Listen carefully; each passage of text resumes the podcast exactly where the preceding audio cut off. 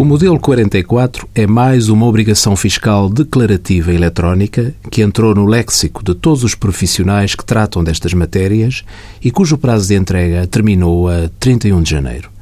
Destina-se a comunicar as rendas recebidas de sujeitos passivos de IRS que tenham rendimentos perdiais e que estejam dispensados de emissão de recibo de renda eletrónico, nomeadamente por terem mais de 65 anos, e de todas as entidades, pessoas coletivas, dispensadas de emitir fatura pelas rendas recebidas.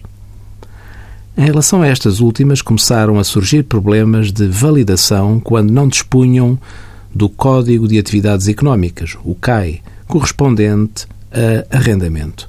Ora, o universo de empresas e entidades que têm rendimentos perdiais meramente acessórios e de rentabilização de imóveis é vastíssimo.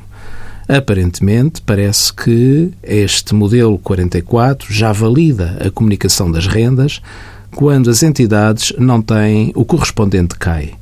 Aguarda-se com expectativa que esta situação seja esclarecida a bem da segurança dos contribuintes. Envie as suas dúvidas para conselhofiscal.tsf.occ.pt.